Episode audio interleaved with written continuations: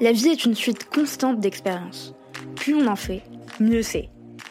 Nous sommes Selma et Swazik de Séraphin.légal.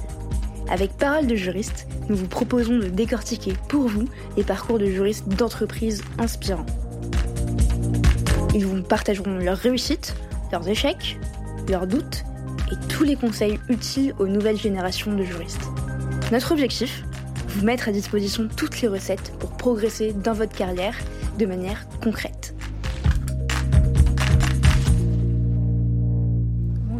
Nous sommes sur le stand de l'AFJE pour le podcast Parole de juriste. Aujourd'hui, c'est le rendez-vous des transformations euh, du droit, un salon qui a lieu euh, tous les ans et qui est organisé ici au Palais des Congrès. En face de moi, j'ai Alexandre Clabot. Bonjour. Bonjour. Merci d'être au micro de Parole de juriste. Est-ce que vous pourriez vous présenter en quelques mots? Alors, euh, moi, je suis donc juriste. Par contre, euh, j'ai un parcours un peu particulier puisque, euh, au-delà de ça, je suis également expert en intelligence économique. C'est quoi l'intelligence économique? C'est euh, l'étude de tout ce qui va offrir à un dirigeant une lecture approfondie de son écosystème, au sens euh, ses fournisseurs, mais également ses concurrents, également euh, son écosystème normatif, politique, économique, législatif, afin de lui offrir des leviers d'action particuliers et lui l'aider à construire sa stratégie. Pour devenir spécialiste d'intelligence juridique, euh, quel type de parcours il faut avoir euh, suivi Alors, il y a quelques parcours euh, types que j'ai assez peu suivis, euh, ayant pour le coup euh, une trajectoire assez atypique. Mhm. Et donc, peut-être que le plus simple, ça serait bah, de vous la décrire très sommairement.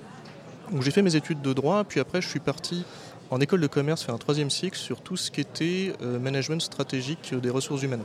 Mhm. En, en gros, en clair, c'était être capable de- d'accompagner des restructurations, que ça soit sur des volets euh, purement euh, techniques, euh, comment gérer les relations individuelles, les contrats, mais également tout ce qui est anticipation des risques sur les volets plus humains. Donc Mhm. être capable d'identifier le biais du survivant, par exemple, que peut avoir une population qui n'est pas intégrée dans le cadre de PSE. Euh, ça, ça m'a amené à prendre la direction euh, d'un pôle juridique dans une entreprise et de gérer euh, toute la partie un peu sale boulot Mhm. d'entreprise en difficulté jusqu'à son accompagnement de sa belle mort. Ça, ça m'a donc euh, amené à m'intéresser sur le risque, euh, à la fois le risque juridique, mais euh, le risque plus environnemental d'une structure. De fait, et voulant prendre un peu de hauteur sur le risque, parce que ça m'amusait, mais surtout euh, j'aimais faire mes nuits, euh, j'ai voulu euh, m'intéresser à tout ce qui est l'anticipation et la prospective. Donc comment est-ce qu'on arrive en amont sur ces problématiques-là et qu'on n'a pas à gérer une crise, mais à gérer euh, un environnement et faire une projection sur 3-5 ans? Finalement, faire de la prévention. Alors c'est à la fois de la prévention, mais c'est surtout de la planification euh, opérationnelle et stratégique. C'est-à-dire vraiment se dire, ma structure, je veux qu'elle soit un leader euh, dans euh, un domaine RD novateur. Comment est-ce que je façonne l'environnement de telle manière à pouvoir y arriver au moment où j'aurai ma mise sur le marché? Donc que ça soit faire une opération de lobbying pour s'assurer que les normes me permettent d'avoir accès à tel marché, que ça soit connaître mes concurrents, être capable de vérifier que dans cette course-là, je ne vais pas me faire dépasser. Et donc c'était tout ce sujet-là d'anticipation. De fait, euh, j'ai été amené à m'intéresser sur des sujets de captation d'informations, puisque anticiper sur un environnement, c'est bien. Enfin, si vous avez une donnée d'entrée qui n'est pas euh, fiable, euh, vous n'aurez pas la possibilité finalement de- de- d'appréhender véritablement la complexité du système qui vous Ça intéresse. nécessite de faire un gros travail de veille, non? Alors oui, tout à fait.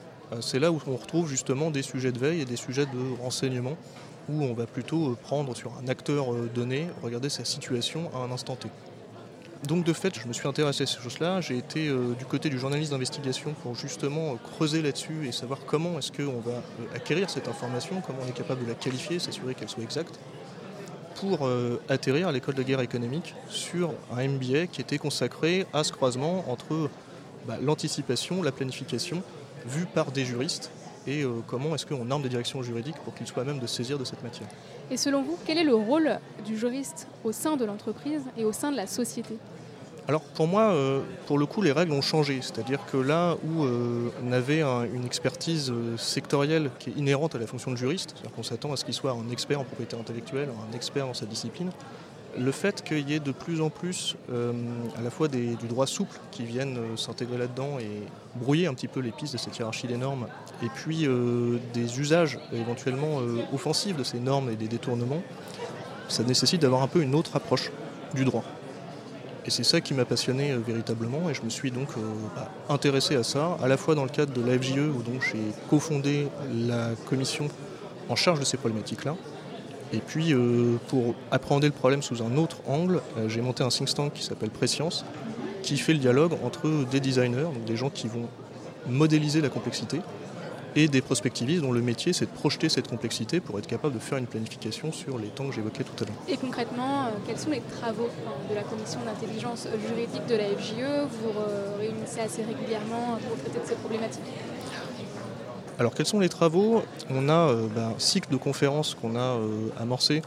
On va justement faire intervenir des experts, éventuellement d'autres corps de métier, pour voir comment est-ce que euh, quelqu'un qui fait euh, du renseignement en source ouverte va bah, à la fois appréhender la question juridique et comment est-ce qu'il peut bah, euh, amener sa pierre à l'édifice, notamment sur des branches du droit avec tout ce qui va être la KUC, mhm. Know Your Customer, où bah, il y a besoin en fait, de renseignements pour être à même à répondre à des problématiques de compliance.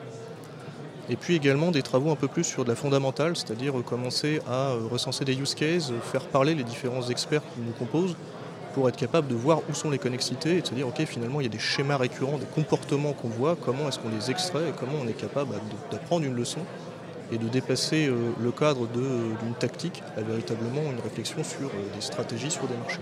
Et vous êtes combien au sein de cette commission actuellement? On est beaucoup, je ne pourrais pas le, le, dire précisément, il doit y avoir peut-être 70 ou 80 inscrits. Parce qu'elle est assez récente, je suppose, donc c'est quand même des problématiques qui sont voilà, assez d'actualité, comment on croise les différentes matières et comment justement on fait plus que de la prévention. Là, on est sur de la prospective, donc euh, c'est encore un peu plus technique. Oui, tout à fait. On l'a monté euh, début 2021, je dirais. Et euh, on est passé d'une dizaine d'intéressés à là un bon 80, 80 personnes. Et vous vous réunissez à échéance régulière on essaye d'avoir un point à peu près euh, tous les mois, histoire d'avoir bah, une, synchronisation dans les échanges et justement dans cette logique de bah, partage euh, de connaissances. Et on essaye d'avoir euh, tous les 2-3 mois un volet plus de transmission avec là une conférence, une table ronde, enfin des éléments qui permettent un peu de voir ce qui se passe ailleurs que, dans notre spectre pur. Oui, justement, vous tenez à instaurer un peu plus de présentiel dans le cadre de vos rendez-vous parce que je suppose que voilà, quand vous faites des points, c'est surtout euh, à distance, euh, via des visioconférences, parce que la commission elle est ouverte à tous, je pense qu'il n'y a pas qu'un public parisien. Oui, tout à fait. Sachant qu'en fait, il y a deux éléments là-dedans. Il y a un, la nécessité pour nous de pouvoir faire participer des gens qui ne sont pas sur Paris, parce que c'est à mon avis le sens de ce genre d'association de ne pas être... Euh, être, en réseau. C'est ça. Mais il y a un deuxième point qui est assez important sur notre discipline, c'est le fait que euh, les rencontres en présentiel permettent une liberté de parole qu'il n'y aurait pas forcément si euh, on est sur un Zoom. Et donc on s'assure d'avoir des échanges sous les règles de Chatham House qui permettent justement euh, de pouvoir délier les langues et de pouvoir un peu exploiter cette matière brute. Donc là, nous sommes au salon euh, rendez-vous des transformations euh, du droit. Si vous aviez un ou deux conseils à donner à un juriste qui débute euh, sa carrière professionnelle et qui se pose les questions finalement sur la transformation de la fonction de juriste, quels seraient-ils le premier, ça serait d'être curieux. En fait, c'est de prendre le temps d'observer les tendances, les mouvements, de ne pas hésiter à questionner différents métiers pour comprendre en fait quels peuvent être bah, leur usage, eux, du droit, pour pouvoir y répondre.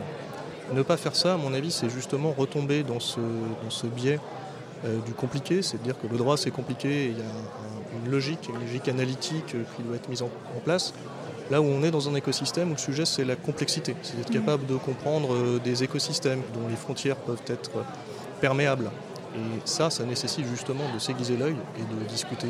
Mais comment on, s'aiguise l'œil? C'est en lisant la presse, euh, en allant voir d'autres corps de métier? Vous parlez des journalistes d'investigation par exemple. Comment on se met dans la peau d'un journaliste d'investigation en tant que juriste? C'est une bonne question.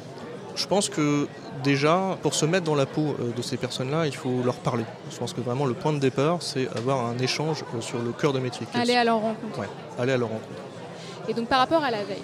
la veille, quand on est juriste, c'est souvent de la veille juridique qu'on va voir sur euh, Dalloz, LexisNexis, sur nos secteurs d'activité, mais comment on s'arme pour aller voir au-delà de ces secteurs-là pour acquérir des connaissances et en tout cas des méthodes d'intelligence juridique? Bah, Déjà, le principal truc à comprendre, c'est que certes, vous pouvez aller sur euh, des supports comme euh, les Gifrance pour avoir une idée de quel est l'état du droit à un instant T, mais un des gros sujets de l'intelligence juridique, c'est comprendre qu'en fait, c'est moins l'état qui est intéressant que le mouvement. Et donc c'est à la fois aller en amont, euh, voir ce qui se discute dans des chambres parlementaires, euh, regarder éventuellement euh, sur des revues de presse quels sont les éléments clivants, où est-ce que des acteurs commencent à bouger, où est-ce qu'il y a des zones de confrontation? À partir de ce moment-là, ça va permettre de dire ok, là il y a quelque chose qui se passe, et donc il va falloir que je mette un capteur, que je regarde, que j'analyse précisément en fait ce hit. Et dernière question, si vous deviez expliquer votre métier à un enfant de 5 ans, comment le feriez-vous? Je lui dirais que à la fois j'interviens à conseiller des gens, c'est-à-dire essayer de leur comprendre leurs problèmes et à étudier leur usage, parce que c'est véritablement là, je pense, le point de départ de l'intelligence juridique, c'est comprendre quelle est la pratique qu'il y a du droit. À la fois sur des pratiques euh, qu'on attend, euh, que ce soit euh, justement du légifrance, que ce soit de la veille réglementaire, mais également les pratiques qui sont moins attendues. C'est-à-dire qu'à quel endroit est-ce que bah, justement il y a eu une stratégie, un comportement qui est sur les marges et que ce comportement-là révèle. Je pense que le, meilleur exemple pour donner, ça sera compliqué pour un enfant de 5 ans, mais c'est de s'attarder deux minutes au sujet du quiet quitting.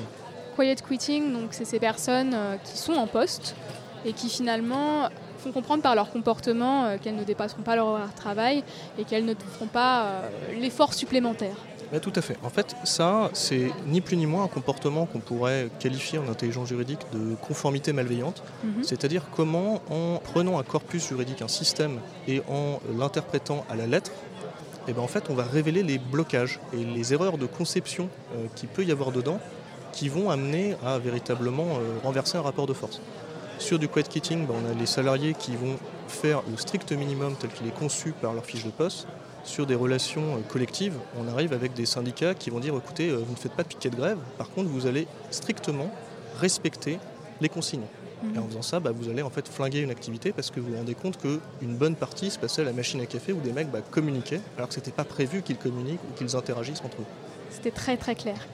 Je vous remercie Alexandre Clabot d'avoir été au micro de Parole de juriste. Je vous souhaite un très bon salut des rendez-vous des transformations du droit et à bientôt. À bientôt. au revoir. Merci d'avoir écouté cet épisode jusqu'au bout. N'hésitez surtout pas à le partager autour de vous, ou encore comme moi, à inciter vos collègues à s'abonner au podcast. Si l'épisode vous a plu, laissez-nous 5 étoiles ou un commentaire, ça nous fait toujours extrêmement plaisir de lire vos retours. Enfin, si vous souhaitez découvrir comment Séraphin Légal révolutionne le secteur du contract management grâce aux nouvelles technologies, rendez-vous sur séraphin.légal, section Demandez une démo. Merci encore et à très vite